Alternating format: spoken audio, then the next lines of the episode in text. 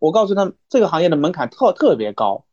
它是一个入门极低，但是能做出成绩最难的一个行业。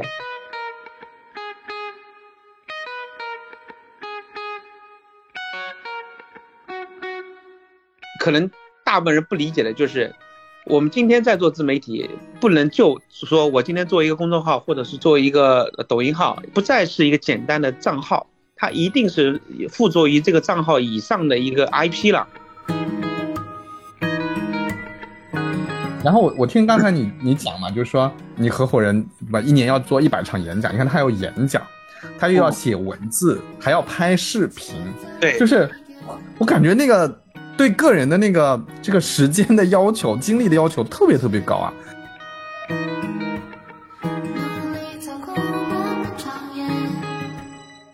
大家都知道，就是一定要去打，学会打持久战。但是最痛苦的是，我们做这行，它是一场持久的百米冲刺。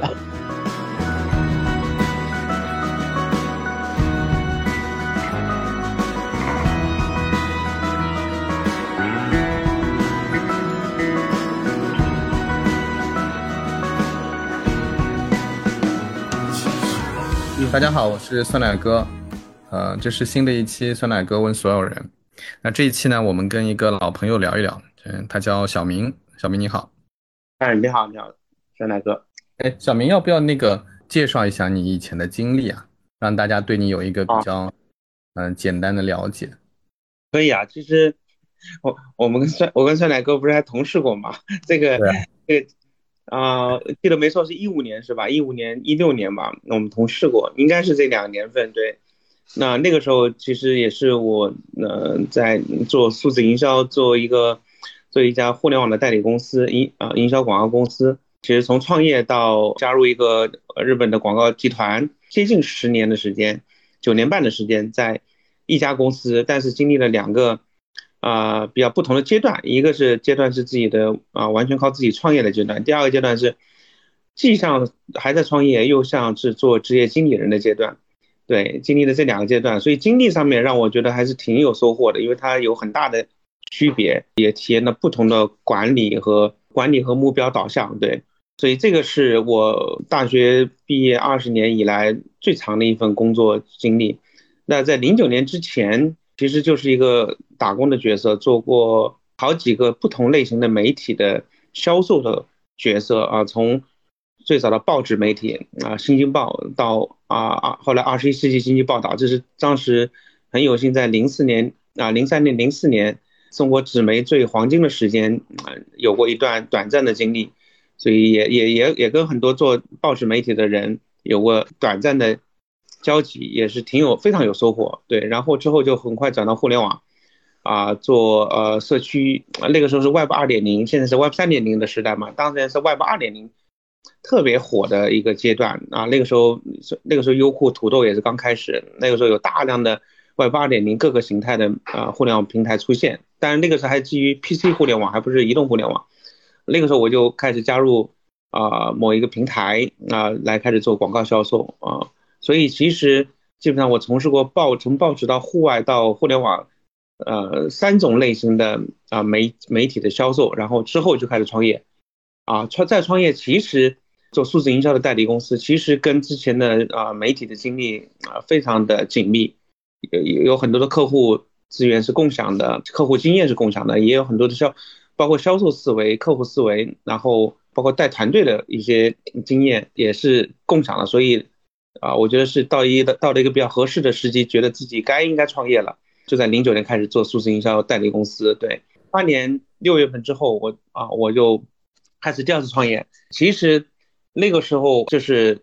会感觉到有一个趋势，就是数字代理公司或者作为中间商的这种 agency 的角色有一个大的生存危机，就是在中国的价值感。我觉得它的低估是有客观和主观的原因，主观可能。啊，因为这个行业的人才流失到互联网平台大厂，然后流失到个非常火热的自媒体创业中去啊，所以人才的流失导致了它的价值感下降啊。第二个就是客观原因，就是因为过去的十几年、二十年是呃，就是 agency 这个角色，中间商、广告代理商的黄金时代，所以啊，他们享受到了呃中国商业成长的红利，挣到了很多钱，但是呢。有一出现了一个问题，就是因为日子可能过得比较好，所以它的管理机制、管理方法、创新上面都有一些问题。然后啊，在同时出现了，就是因为呃移动互联网出现之后，出现了自媒体这个行业。这个自媒体是一个非常大的行业，因为它在所有的平台里面都存在自媒体。所以这个平台啊，这个里边自媒体有一个特点，就是它从最初的纯粹的媒体形态变成了它。将媒体的传播和媒体和内容创作和创造集为一身的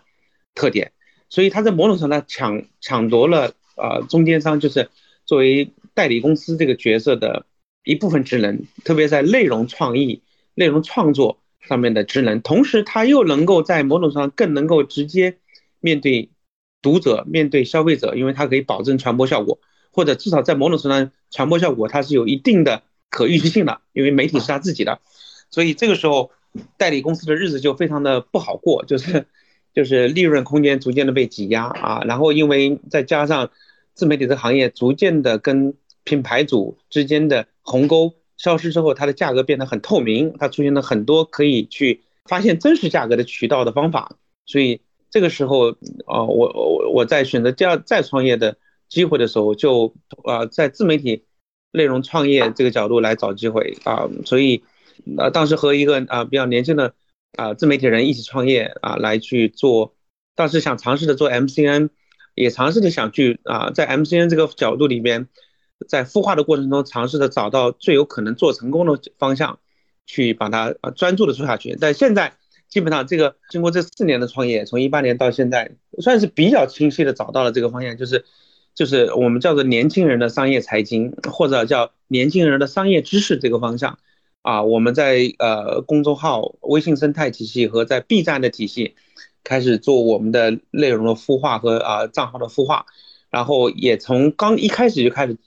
就紧密的跟商业在结合，而不是说像纯粹的自媒体人，先是阳春白雪的写内容，写到一定程度再去考虑商业合作。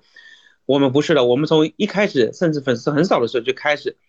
啊，拥抱商业，拥抱品牌，去为品牌去想创新的玩法，想啊想啊想一些啊跟跟创意公司、广告公司比他们更接地气的一些内容形式。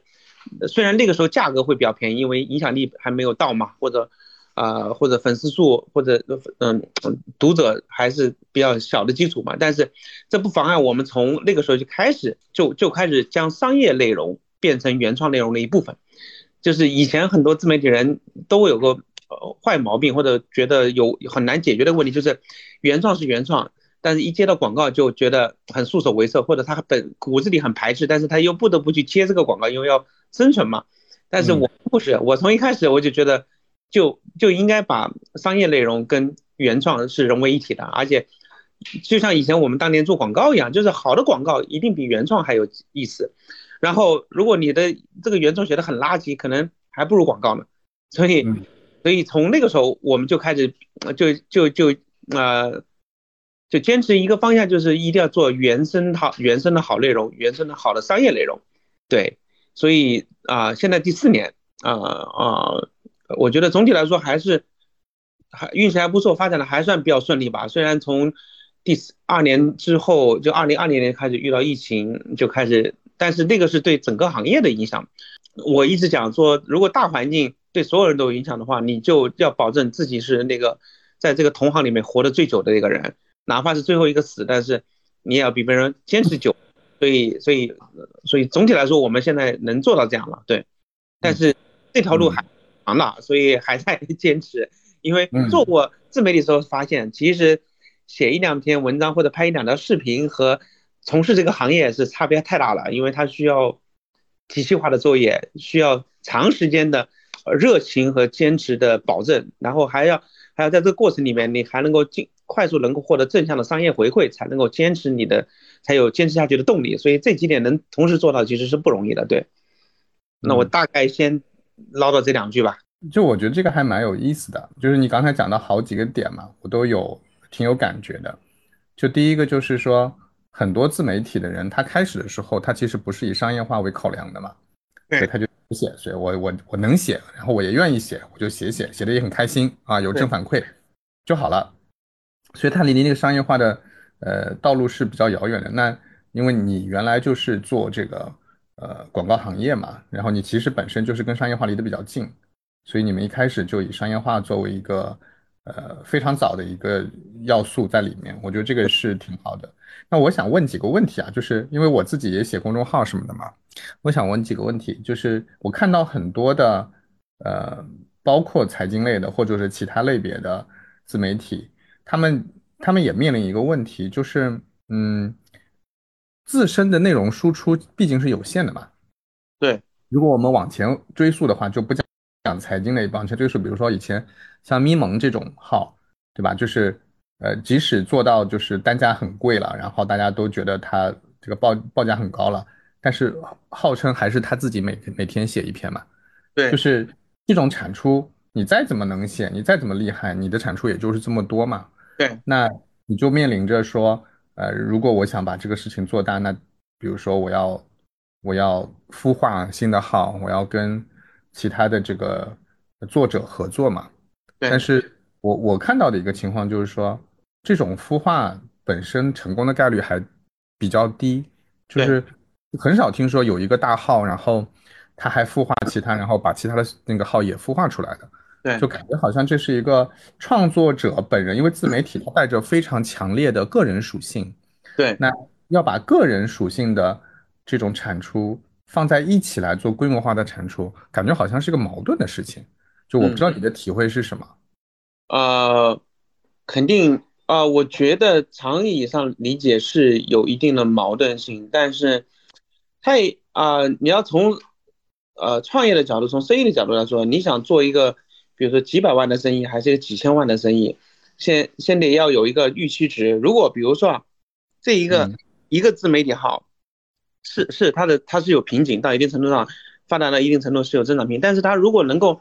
一年能够创造比如上千万、数数千万的收入。就算有瓶颈，它从一个一个生意的角度来说是不错的生意，因为它的成本是可控的，成本要比制造业、实体行业要少很多嘛，所以它的利润从 revenue 啊 margin 来说，这肯定是划算的嘛。对，是。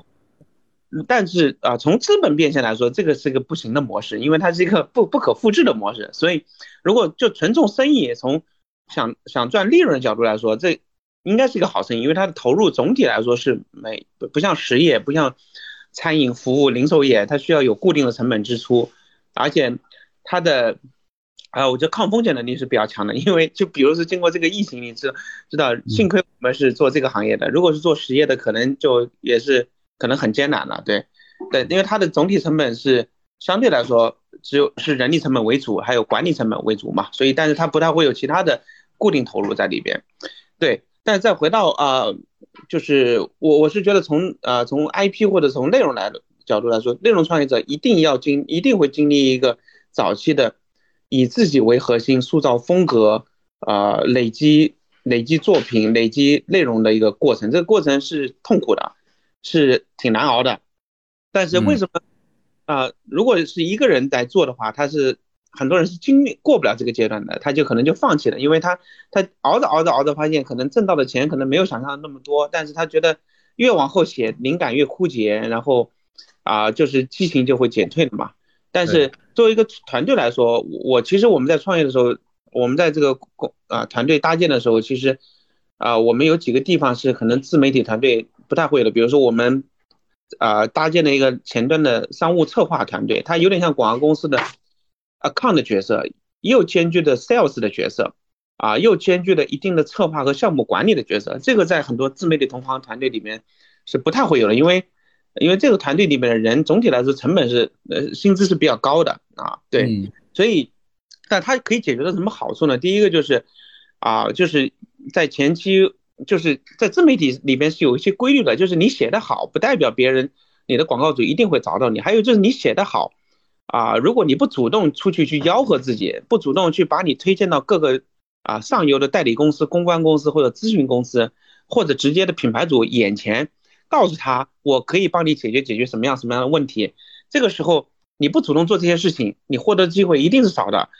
同时，你主动做这些事情，你就算获得了机会，你卖出的单价也是低的，因为你的没有价值，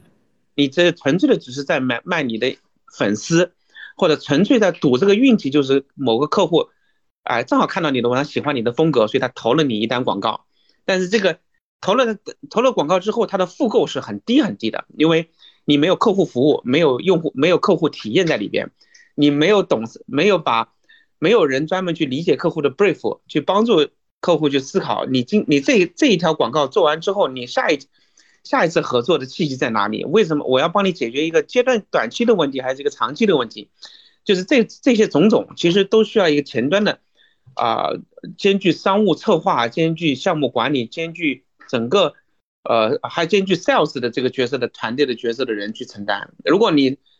你知道很多自媒体团队，要么人很少，要么就是他有一个相当于客服的角色，就是只接上门咨询的广告业务，啊，见完了就是你写，你让我写什么，我帮你写。啊，写完就拉倒。他其实不太会做后续的跟踪，但是往往我们是觉得这个是最重要的，因为我一个是我要让我在同样的粉丝的基础上面，我的广告定价就可以比别人卖两倍到三倍，而且客户还是认可。这个里面就是价值感，还有你的啊，我觉得服务的溢价。第二个就是我一定要让跟我合作过的客户至少对我的印象是非常深刻的，当他再有需求的时候。一定还能够再再有合作的机会，所以我们在所有的客户合作之后，后续的客户服务关系的维持是挺花时间的，所以这个一般也是纯粹的自媒体都不会做的，但但方面叫投，这个是我们我特别花精力的部分。对，第二个部分就是，啊，就是在内容创作部分，在比如说啊，以一个核灵魂人核心的成员来创作的过程中，一定要逐步的要建立。能够给他喂养啊，或者喂养内容的一个机制，或者喂养嗯原料的一个机制，这个里边有两个维度，一个是他的这个信息的来源或者创作的灵感的来源，还有就是信息的获取一定要变得多元。这个里边就是是人脉关系的搭建，就是像举个例子，以我们商业财经这个领域来说，啊，就是我跟我那个合伙人一起来建立这个团队之后，其实我现在我们内容输出的内容。里面包含了他，包含了我，包含了团队所有人的信息获取的源来源，包括各个地域的，比如很多同事来自各个地方，生活经历不同，年纪差异也很大，他们有各自的人脉和社交圈，我们都会把里面的所有的有价值的信息变成有可能的选题，啊，包括像我，因为我的年纪比较长一点，所以我会把我所有的商学院的资源、企业家资源都会对接到这里边来，它会让我们又发现了很多新机会。新的可以去写的话题，还有就是以前完全不知道的一些行业，但是发当我们了解它之后，它里面确确实有很多值得去挖掘出来的可以被传播出去的内容。但是这些信息啊，这些资源其实是在相对来说是稀缺的，或者是它是有一些一定的信息的不对称的啊，所以啊，所以这个叫人脉的搭建或者信息源的构建是很重要的，一定不是说。啊，这个人完全靠这个人过往的二十年、三十年的经历，写着写着，他的跟写一篇，他的这个经历就少一点，最后写完了，最后就没有了，他也没有新的养分，所以他必须不断的在以这个人为呃核心的 IP 的出口，但是他背后供养他的信息的人啊，或或者信息的源源头是非常多样的，而且是很差异性的，而且是要有持续性的。另外就是你要是，因为我们做这个类别还有一个特点，就是商业财经或者商业知识，我们的粉丝里边啊，从粉丝里面获得正向回馈是很重要的。因为我们的粉丝有几个标签，比如说热爱创呃，就是创业者、大老板、小老板都有，投资人圈层，然后 CMO 的圈层，互联网媒体同同业的圈层，这个里边本身就有大量的粉丝，他会给我们提供很多的信息和线索，所以它又变成了我们正向，呃，去去作为在。下一次或者下下次作为内容输出的一个可能的养分或者原原料，所以我们特别善于去找到挖掘充足的养分和和或者是在我眼里面是觉得对读者非常有价值的养分，然后再去把它进行加工，去去做深入的研究，再去传播出去。所以这个里边其实是有一套我们自己内部叫内容生产机制。所以虽然这个源头啊，这个输出的出口是以一个人格为 IP。的一个自媒体账号或者是一个 IP IP 的出口，但是它背后一定是一个流程化的团队化的作业。对，还有一个嗯，可能大部分人不理解的就是，我们今天在做自媒体，不能就说我今天做一个公众号或者是做啊做一个抖音号，不再是一个简单的账号，它一定是附着于这个账号以上的一个人格属性的一个标一个一个一一个 IP 了。只有 IP 卖出价钱。如果只你把它定义说我只是一个公众号或者只是一个抖音号，它卖不出很很高的价钱。但是如果变成一个活生生的人，但是我告诉你，我这个人我在抖音有我的账号，我在公众号有我的文字账号，我在视频号有我的输出，这个时候就变成了一个具有人真实的人的属性的加持的自媒体。这个时候你就可以至少你的报价上面可以多报一倍，我觉得是没有问题的，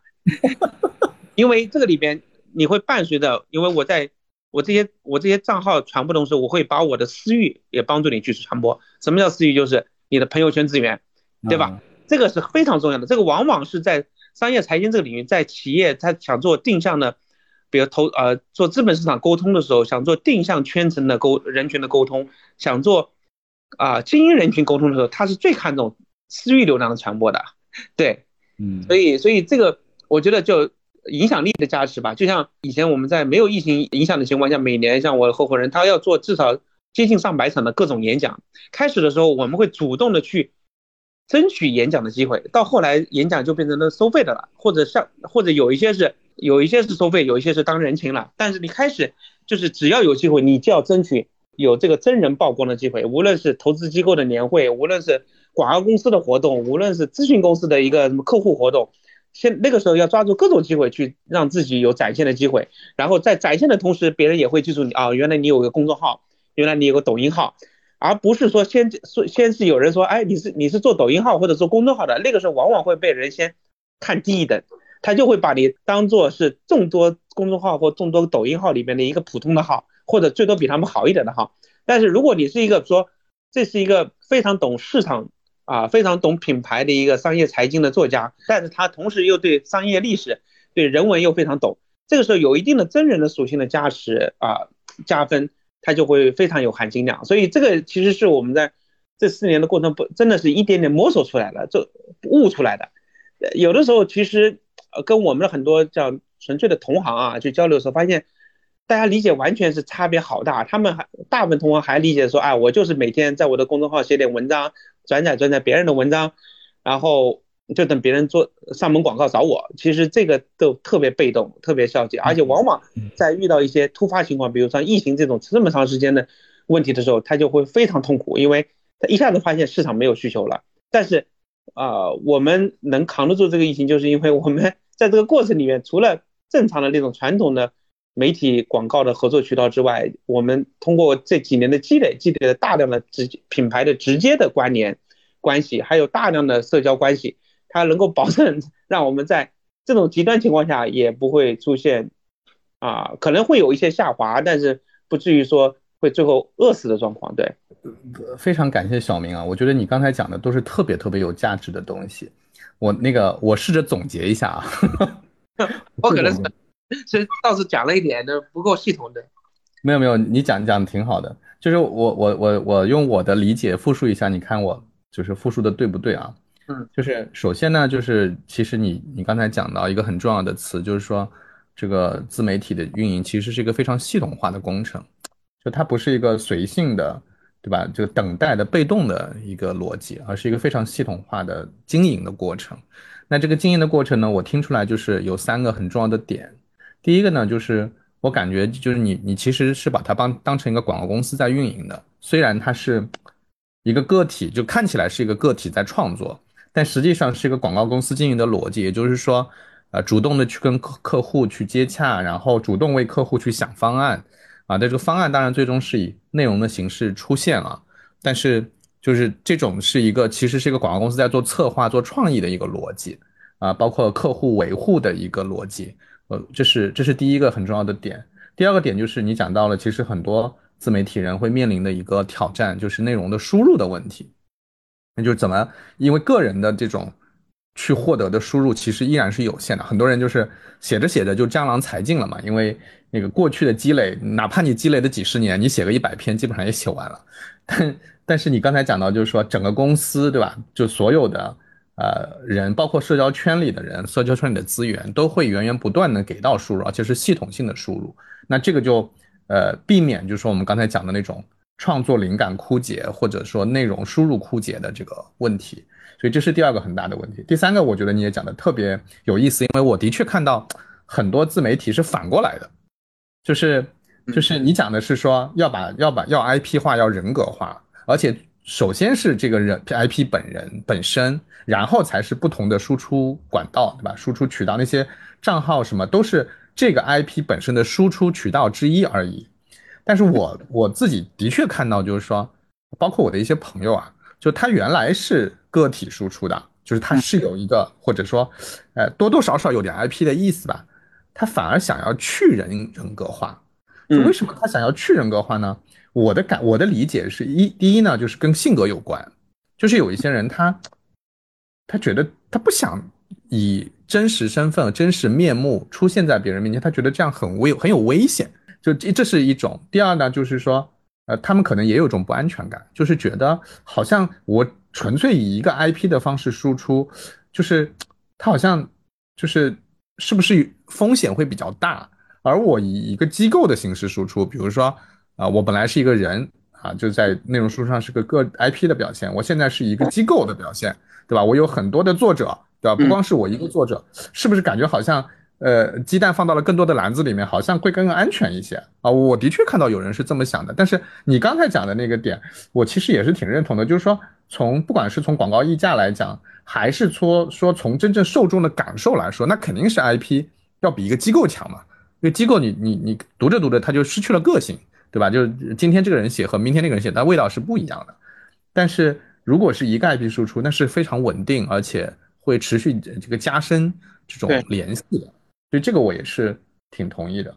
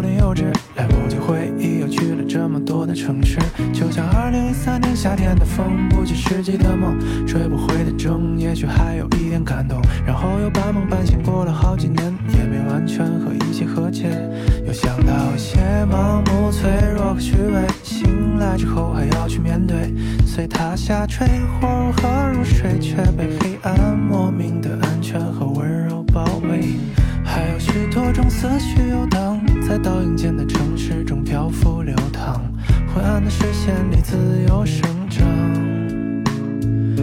就让所有此刻孤独微笑温柔的光，陪伴着漫漫长夜被照亮的路，也许会穿越过山谷或是海洋，还是其他有你的地方。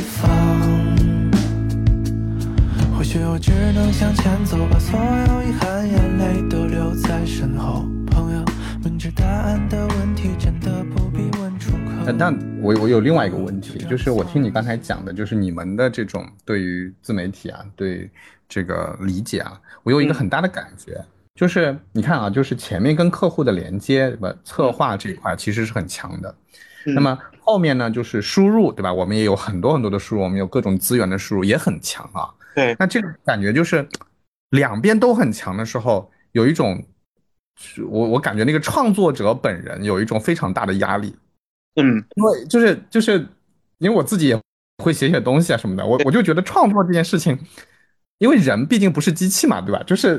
他的那个，他有有是有灵感不灵感那种感觉的。比如说今天我就是很想写，我很能写，然后有时候我就是妈的今天一天就写不出东西来，就是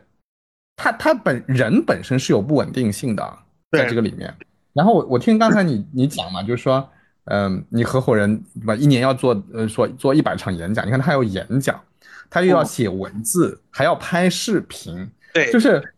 我感觉那个对个人的那个就是这个时间的要求、精力的要求特别特别高啊！就我不知道你们是怎么看这个问题的啊？所以合伙人很重要嘛？这说他不是不是所有人都能做合伙人嘛？对吧？还有一个不是所有人都能够从事这个职业这个行当，因为他呃有天赋的加持，也有真的是勤奋啊，还有真的是方法上的加持，我觉得是综合的。我可以记得，就早年因为对我们我我我和我的合伙人波波一起创业嘛，就是我我的印象很深刻的很多细节。当年我们条件还是比较简陋的时候，可能也去过我们最早创业那个小别墅，在我去过去过啊，我去过。那个时候他嗯，那个时候其实我们的正向回馈还没那么多，影响力没那么大，然后收入也没有现在这么多的时候，那个时候就是早期创业的那种感觉，大家咬着牙就是，因为大家觉得方向仿佛已经看到了一点方向，但是还还是要加持嘛，所以那个时候只要有商业合作的机会，就是拼命写啊。我记得他有有有段时间，大概每周有三天都是睡在办公室，这个很像我们当年在广告公司创业的时候工作的时候。创意部的那种感觉，就是晚上工作，然后早上睡到中午，然后睡到睡到早上很晚起来，然后然后下午再接着干，这个大概是这样，对对，但是就是它是有个创业，是有个创创业的劲头在里边，因为毕竟是自己的事业，所以所以这个时候，如果如果这个这个这个创作者他不是公司的股东或者合伙人，他就很难坚持，所以所以一定是。要么这个这个核心的创作人员，你要么给他股股权，要么就是让他做老板之一，否则你纯粹让他打工是不可能的事儿。对，是是是，我我们以前不是经常开玩笑嘛，就是在广告公司经常开玩笑，说你让一个月薪五千的小编，你要他写出来能够让那个年收入百万以上的人喜欢看的文章，这太难了。就是他那个是讲生活经历啊，但是我觉得另外一个程度上其实也是在讲，就是说。如果他没有这种激励的话，他写得好他就自己走了嘛，对吧？他为什么为什么不能自己干呢？为什么要为什么要在这打工呢？这必然会出现这个问题啊。对，然后我能明显感觉到，因为你对以前我跟蔡萌共事的时候，也也有同样的感觉。对创作人啊和创意人来说，就是这个这个创作的高峰和低谷是非常明显的。像我 那合伙人，他有的时候最猛的时候，一个晚上可以写两三篇文章，都是深度文章，就一气呵成。就是听着摇滚乐啊，精神亢奋的不行。然后他说灵感到了，收不住，一次性把两三篇文章全部写完也是有的。但是也确实要过两一两周、两三周，一点感觉都没有，非常苦恼。这个时候我就要跟他交流了，然后 想办法，我们要出去转转，对吧？到一些其他的小城市看看，找找灵感，或者见见不同的人，聊天，呃，获取新的养分。这个时候一定是要决要有调节能力的，因为。一定是一个长期工作，不能把它作为像毕其功于一役这种事情来看待，那很容易就折掉了。对，嗯，所以这个呃，我觉得自我调节能力，还有就是，呃，有的时候可能我我的角色就是这样吧，就是因为作为比他们年长的角色，有的时候经历过的事情多了，对，而且也在广告公司见过这些创作者的痛苦和快乐，还有兴奋的感觉，所以。适当的有一定的调节能力，还有就是团队的舒缓的方法是很需要的。就是我，就是就都大家都知道，就是一定要去打，学会打持久战。但是最痛苦的是，我们做这行车，它是它是一场就是持久的百米冲百米冲刺，你知道吗？就是他每每个都在冲刺，但是它又是个马拉松式的冲刺，就是有很多很多个百米冲刺 构成的马拉松嘛。对，所以。所以其实呃，我对好多人，像我公司在面试的时候啊，还有很多以前同行过来面试，我告诉他们，其实这个行业的门槛特特别高，它是一个入门极低，但是出能做出成绩最难的一个行业，所以或者最难的行业之一吧。对，看似很容易入门，但是实际上很多人以为所谓的入门，其实更还没有完全入门。对，因为他不知道真正把它做做成一个商业。呃，商业项目的时候，它需要好几个体系加深在一起才能够建立一个商业体系，而不是只是写写文章或者只是拍一个视频而已了。对，对，嗯。那我就着这个话题，我还想再问一问啊，就是说，其实你刚才已经提到了，就是说，如果要商业化的运作的一个自媒体，它的这个创作者，对吧？比如说那个要很勤奋，对吧？然后本身他要有天赋，对吧？他要有内容创作天赋，这是肯定的。对啊，对。然后。呃，他可能需要一个好的体系的配合，对吧？不管是商业化的，还是内容输入的，甚至是合伙人，对吧？他有好的这个体系配合。除此以外，你觉得，就是说，因为今天还是有很多人想要做自媒体的嘛，就是我觉得做自写自己出内容的越来越多了，就是你你觉得你觉得什么样的人，就是除了刚才我们讲的这几点以外，他还应该有一些什么样的特质，他才有可能会成功？嗯，我觉得呃做其实你知道做自媒体，哎呀，自媒体这个词其实挺大的，因为不同的平台的自媒体差异性很大。就是我最近来看 YouTube，YouTube 上也有相当多的中国中国播客啊，做的非常成功。其实最最知知名的就李子柒嘛，现在已经不行了嘛。但但但他确实做到了顶顶流啊，在在 YouTube 上。但是其实有一一大批的像比李子柒的影响力稍微弱一点的，但是粉丝数也有几百万的播客，其实常年的在海外的互联网上做中国内容的输出，但是他是做美食。做中国的社会，做中国的地域那些非常积极正能量的，那也做得很好。然后还有像像像我们这里从商业财经这个这个小赛道里边开始写作写自媒体的，还有纯粹一开始就是拍抖音的，拍快手的，还有写小红书的。所以，呃，我觉得其实是外在的属性差别挺大的，标签化的差异也挺大的。嗯，但是我我就我如果是说一定要具备什么样的？啊，特质，我觉得核心呢，就是就是首先你是一个啊，就是对生活敏感，然后对生活细心，然后而且你不光敏感和细心，你还是能够懂得怎么去用视频化的东西或者文字的东西去优美的或者能打动人的表达出来，这是一个特别强、特特别难的能力啊，也不是所有人能做到。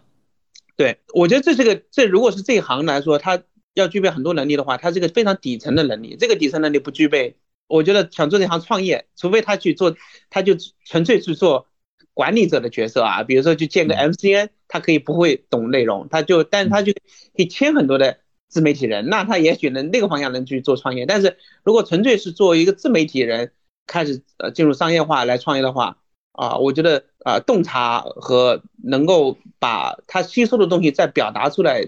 的这个能力是一个。是一个很难，但是呢，又是一个不绝对不可或缺的。如果就有个形象的比喻嘛，就如果这个能力啊，我觉得它是个，它是其实是一啦。但是你后面，比如你的商业的策划能力，你的你的对外沟通能力，链接资源的能力，决定了后面能有等能有多少个零。对对，如果但这个一没有了，你这个后面零再多也是没有用的。对对，然后还有就是，哎呀，真的看就是，如果你只是小打小闹，为了挣点小钱，挣点生活费，然后加上兴趣所在，那其实对自己的压力就不会很大，期望值也不会过高。那有可能也会写很长时间，每个月啊挣个几千、一两万、两三万、三四万，逐渐多了，有可能突然在某一个报某一个点突然写了一篇报文，或者有一篇视频刷屏了，也可能一下子又上个大台阶，这是有可能的啊。但是，一旦你想真的做商业化体系的话的运作，它其实它不是自媒体不自媒体，它就是一个公司的，啊，我觉得就是管理一家公司，还有就是像像你刚才帮我总结的，就是其实我们是在用咨询公司或者营销公司的方法方式去运营一家自媒体公司，啊，其实你回根到底，如果你要变成这个领域的创业者的话，你最后如果你不懂啊，不懂团队的管理，不懂公司的运营和管理，其实最后也很难持续下去，你。除非你能找到一个合伙人帮你去解决那部分问题，你只是专心做创作，对，嗯嗯，哎，我觉得还真的是需要的，就否则的话，你又要创作，又要创作本身压力就已经非常大了，然后你还要去管那么多事儿，我其实是挺难想象的，就是一个人能把这些事情都做了，真的是挺。哎，我我我再问一个问题啊，就是因为我看你的那个合伙人波波不是之前主要是文字嘛，对吧？就是以前那些有名的文章，就是我还记得什么藏藏在。呃，县城里的万亿生意之类的啊，就是都都都写特别好。他其实写写文字出身嘛。那现在很多内容的出口主要是视频嘛。那我也看到你其实也在尝试很多啊，不管是 B 站呐、视频号啊，这些都在都在做尝试。呃，我我我有个问题，因为我看到很多文字的，在文字那边做的非常好的自媒体人，嗯，基本上都没有。能够切换到视频赛道上来，或者说很少吧，至少我我我想不出几个啊。就是这种，因为好像跟又跟个人特质有关了，就是这个人他文字很好，但是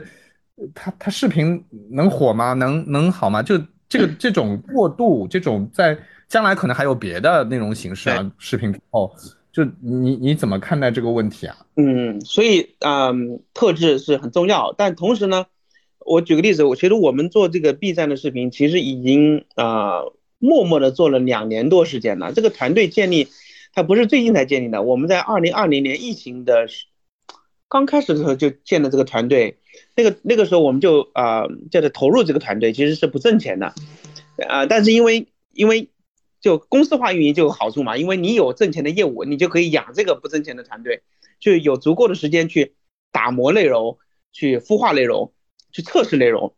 所以其实今天我们看到的，比如我们视频内容做的不错，他他可能大家会觉得啊，波波的特质天分，他擅长于表现表啊搞笑，这个肯定是没没错的。但是今天看到这个搞笑的或者播放量最好的这些视频，它是去测试下来最后剩下来的结果，他做的不好的。或者我们觉得反响一般的，那可能那个那些节目的方向或者视频的方向就没有继续做下去。但是为什么可以这么测试呢？就是因为我们是一个团队化的运营，可以让我们有空间、有财力，让我们不停做各种内容的尝试、测试、试错。试完了之后，才最后剩下来的，它一定是能够，呃，就是比较对的方向，或者我们觉得在阶段性上面是比较对的方向。对，然后。啊，包括这里面里面的搞很多搞笑的元素啊，包括里面的表情包啊、插画啊，其实它也是因因为有团队作业，有团队支持，我们有插画师，有有比较搞笑的东北来自东北的剪辑师，你知道吧？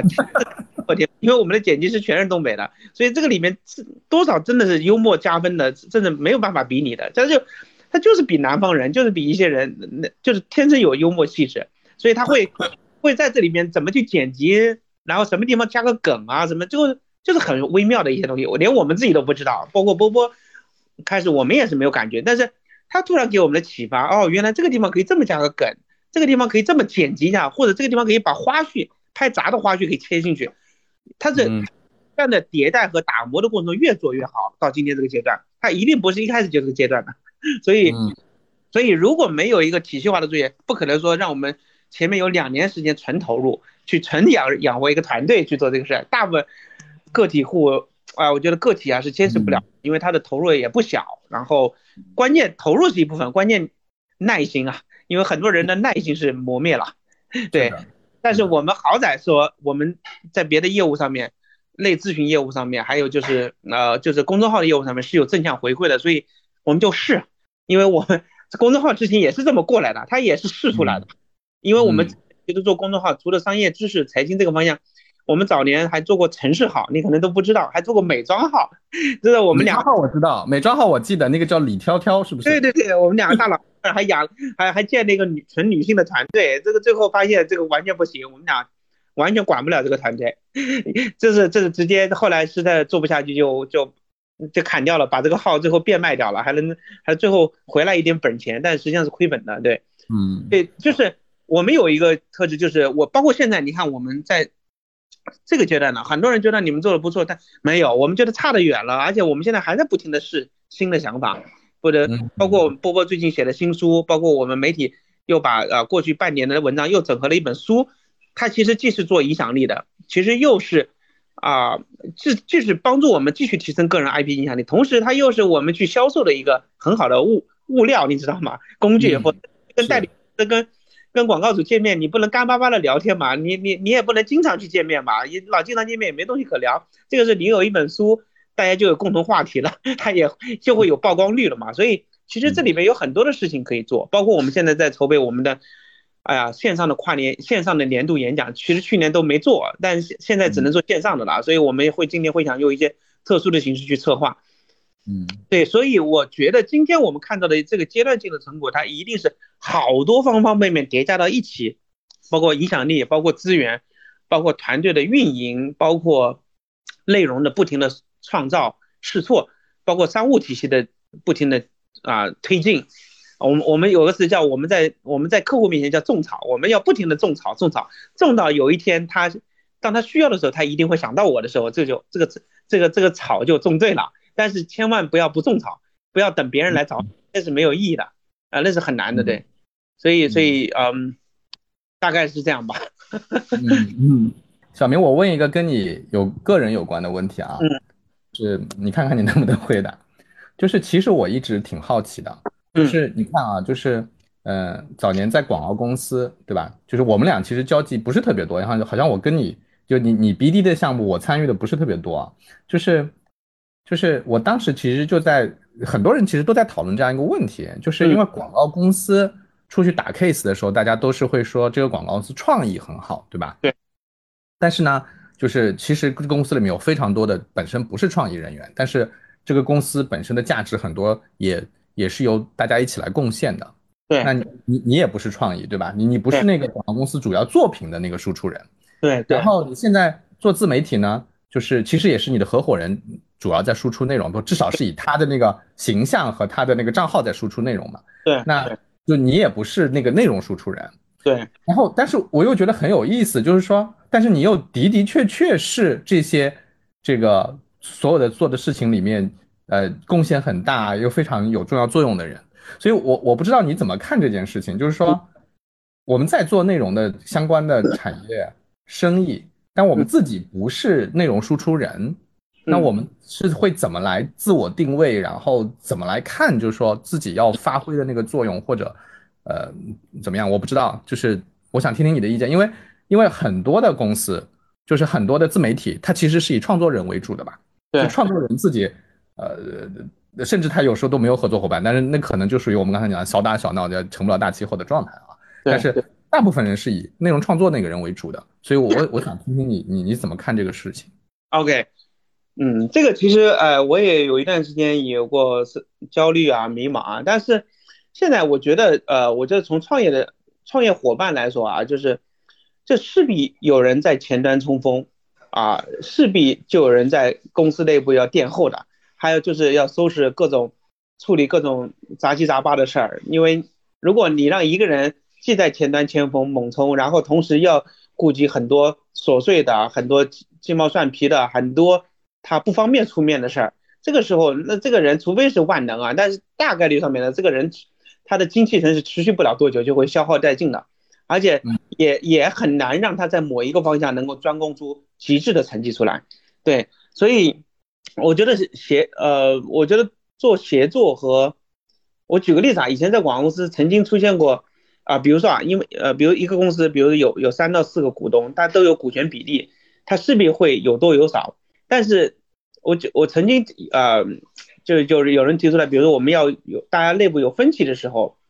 啊，一定要啊，就是一定要做这个决定的时候啊，我我经常会说，绝对不能什么什么少数服从多数，按照股权比来定。那这个，除非这个小股东是对你完全不重要的，那你完，那你为什么要让他做小股东？为什么让他在管理团队里面担任一个角色？就是因为你需要他承担某种角色，否则就不能强制性的以大股东说，以小股东一定要听大股东的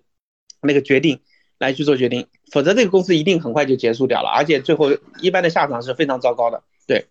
那我觉得如果在一个团队里边啊，如公公司的股东，如果他是作为团队的创始人或者管理人员在里边，他一定要找到自己的角色定位。比如说啊，我举个例子，那我我的角色啊就是啊，公司的管钱啊很重要，一定要保保证财务是健康的，现金流是健康。这个其实会牵涉到比较多的精力，处理各种啊管理层面的事情。然后招人去面试人，去去解雇人，他有的时候他不是方便所有人都可以做这个事情的。还有就是你要勾兑各种资源，还有就是你的商务体系里边，你让一个头牌公司的头牌，你让公司的一个 IP 的形象或者一个很放在在前端的人，他要跟客客户去砍价、讨价还价，这个也是不，这个是不合适的。一旦进环节，这个人就会被看扁了，他的价值就不存在了，那他就没有啊就。他也不能做这个事情，他也不，呃，他也不值得做这个事情，所以他一定要有一个人去配合做这个角色的决定。因为在商业的价值谈判、商业的博弈里边，它很微妙，这个里面有很多考验人性的，它有很多 很多很多事情要要去处理的。然后还有就是，啊，就是公司里边啊，比如说你你你到公司的啊办公室的装修，呃，到公司里面日常的管理，到。还有就是你要日常的，就像我说的，我们有大量的代理公司渠道关渠道关系的建立，你要去种草，你不可能让公司这个头牌每天抛开写文章的时间去天天去渠道上去种草 去咨询工这些工作一定是要有人系统的去管理，但是所以在这里边我自己啊，就说实话，我我跟我的合伙人没有开始的时候有大致的分工，但是也没有说明确的界限在哪里。当然有大致分工就是内容创作以他为主，而且我尽量在内容方面不发表太多的意见，因为因为其实我也会有主观意见，而且我主观意见其实会很强烈，但是在内容这方面，就是既然我要塑造他，那就尽量。啊，尽量以他的意见为准啊！而且当当大家形成统一意见，说我们要写这个内容的时候，我要尽量的找各种资源去支持他，找各种人脉去支持他，找各种线索去支持他，甚至我去帮他去完成一部分啊，支持支持内容的创作，找到素材也好，就是这个时候大家的目标是一致的，就是就是形成了一个战役决策，那就得所有的人就得支持这个战役决策，而不是说这个战役决策一定要说所有人大家商量，一定一定要是综合的。呃，所有人的意见在里面，那我觉得不是，那就会变成一个很中庸的，它就不够新，就像广告创意一样，一旦综合了所有人的意见，这个创意一定是中庸的，没有意义的。所以以前我在广告公司里也是像啊，当年跟蔡萌搭档，蔡萌基本上他想的很多创意，也许我我会觉得可能还不够好啊，或者，但是我我从从个人表态当中说，我觉得就这么干，而且在客户提案的时候，我一定我一定帮你卖掉。这个一定要他觉得有是有感到感受我对他的信心来源的，而且对他有百分之百的支持，这样的话他才会有更有信心去在客户面前去去卖掉这个创意，哪怕这个创意会被客户受到挑战，但是我那个时候想到的就是我要怎么去帮助他解决这个挑战，因为没有一个创意十全是美的，还有没有一个客户的认知是完全跟我们匹配的，所以在文章的这部分也是一样，就有时候我会像我现在就是也会跟啊波波一会一起参加一些客户的。啊，内部的啊，我们的提案，我们叫提案，就是内容的沟通会吧。就有的时候，我我我发表客跟客户去强推这个观点的时候，我可能那个那个那个那个意志比波波更坚决，因为波波有的时候 要往回撤一点，但是我的身份就是我就是猛，我反而变成猛攻的角色。有的时候我跟他他在前面冲冲的猛，但是我在后面要做后盾。但有的时候他他要把我推在前面，我要去跟客户猛推。他在这后面要去做回转的那个角色，所以，哎，如果你没有这个角搭档的这个这个这个互互补啊，或者是这个，就就一个人是很难完成所有的角色的，对，对，所以，所以你要你要问我说，我一定在，比如说我经过经历过两次比较完整的长长的创业经历，在每在两个创业团队里面，其实差异性挺大，因为上一个团队合伙人比较多，然后做的形态不一样，这个团队我们就俩合伙人，所以，所以。但是，我最大的啊，比如说，当当我觉得啊，我最近好像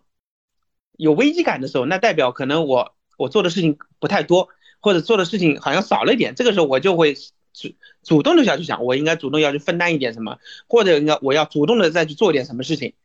去增去去消除这个危机感。对，其实有的时候是一个动态平衡，绝对不能说啊，我觉得当一个。和创业搭档，如果这个搭档在这个团团队里面一直过得很轻松，然后啊，我觉得在享受成果，这个时候就就很危险啊。当然他当然公司差异很大，有可能有公司会这样子啊，对。但是我我会对，就是就是要给自己找到啊自己的空间吧，对对。嗯嗯，谢谢小明啊，我觉得你那个其实我们都没有这么呃。长时间的聚焦的聊过，我觉得你特别坦诚。今天讲了好多对我都特别有启发的这个内容。那个，哎，我我们我们这个节目是可以讲你们那个自媒体的名字的，是不是？可以啊。啊，就你你你要不就最后给我们介绍一下你们现在这个版图吧，就是你们到底是有哪些主要的这个输出账号，然后业务的这个范畴大概是什么样子的？好的，嗯。其实我们今天创业到第四年，剩下来的结果就是没有那么多自媒体账号，我们就是两个渠道在布局啊。一个布局就是我们最早开始创业的时候深耕的公众号这个体系，我们以商业知识这个大类别里边，商业年轻人的商业财经、商业评论类和营销创意类的这几个维度，我们演化演化出三到啊三个主要的啊公众公众账号：经济部财经。营销之美和派动商业评论，然后同时又把我的这个合伙人啊，九呃九一年的这个嗯商业财财经作家，然后啊推到前台，他以他的个人 IP 在我们在 B 站啊在创塑造他的这个呃 B 站的 UP 主的啊，现在叫破产 B 站破产区第一 UP 主的这个身份，叫破产区第一。我我们自己定义了自己的一个区，对对，现在做的如火如荼啊，反响很。但同时，因为在这个在 B 站这个尝试，我们看到了比较清晰的可能性，所以我们把他的这个啊破产区的这个破产叫踩坑男孩或者叫破产男孩这个角色，我们逐步把它。往啊身份往呃抖音往视频号去外延，形成它比较全面的多渠道的个人 IP 化的塑造。对，所以如果从单纯媒体来说，我们现在可以商业化的就是公众号体系和 B 站体系是比较成熟的商业化。然后如果从啊 IP 的合作来说，就是啊九九零年的商九零后的商业财经作家，然后啊然后经济波财经的主理人，然后 B 站的破产区的第一 UP 主，对经济的沈帅波，这是一个完整的 IP 形象。它是也是有商业合作的呃很多的啊机会在里边的，所以其实从绝对数量来说，我们肯定不是个 MCN，也不是一个很大的自媒体公司。但是啊，我可以跟大家这么讲，就是当你把一个 IP 形象或者把一个公众号能够做到这个小赛道、这个小类别里边的头部或者准头部的时候，其实商业回馈是很不错的。最怕的是，当你还没有做到很头部的时候，就觉得好像我已经。啊，做的很好了，开始不停的孵化新的东西，不停的衍生很多内容出来，很多新的账号出来。这个时候一定是分散自己的精力，一定是分散资源，也会增加管理成本，所以最后往往结果是不好的。对，嗯，就是要先做到头部再说，对吧？就先做到我们这个赛道头部再说。是，当我们发现已经有做到头部的可能性的时候，就不要分心了，就坚持猛干，就是这个方向一定要干到底，不能分心。一分心，你的精力就不够了，还有增加人员成本、管理成本。对，嗯，哎，你前面不是说你们还有一些轻咨询的业务吗？现在还在做吗？啊，我们在做一些，但是总体不多。轻咨询的业务其实呢，是围绕着我啊，其实最后的输出和解决方案是以我们的媒体的内容传播和内容创造为解决方案。为什么叫轻咨询？就是我们这个咨询跟传统的企业啊品牌咨询，它的收啊最大的区别就是一个时间很短，短的。一个月、两个月就结束了，我们就解断解决它一个阶段性的小问题。我比如他呃遇到了一些啊啊品牌的影响力塑造上方向上呀，他觉得不够清晰啊，或者他遇到了一个短啊阶段性的一个负面问题啊，我们会尝试的跳出我们的媒体的束缚，去站在整个媒体环境里面去给他一些我们的我们觉得合适的解决办法，然后同时帮助他一部分是通过我们自己的媒体去。啊，实现传播和实现啊内容的创作。第二个就是我们帮助他去跟其他的同行媒体或者我们所觉得比较合适的媒体去沟通内容，去去协助内容的创作和把关，对，去跟踪传播效果。所以其实我们更多的叫做传播传播方面的咨询吧，对，因为而且而且更多的还是聚焦在企业品牌层面或者叫品牌形象打造，呃，叫品牌的影响力塑造这方面，而不是说。我们今天是帮助企业解决一个二，说我要一个新产品要要推出来，我怎么去定价，怎么命名，那个部分不是我们的范畴。我们所有的这个所谓新咨询模式，也都是围紧紧围绕着我的媒体的属性和我们和我和我合伙人和团队的能力属性啊能做的事情。而一旦超出我们的能力范畴之外，哪怕我觉得我也能够想一想琢磨琢磨，但是我们也不能做，因为就会分散我们的精力。啊，第二个就是它容易砸自己的牌子，对，做不好就。对，是是，嗯，明白了，还是以你们原来那个业务为核心来来展开。对，嗯，好呀，那个非常感谢小明，我今天聊的特别有启发。那个，我等，我就回上海了，然后我们我们再见面聊。好 好好，好 好，谢谢啊，谢谢谢谢，谢谢，拜。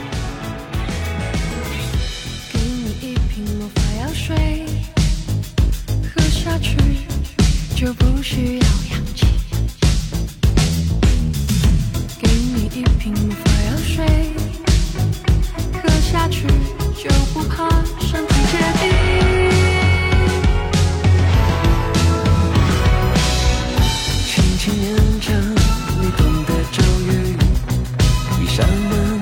通往银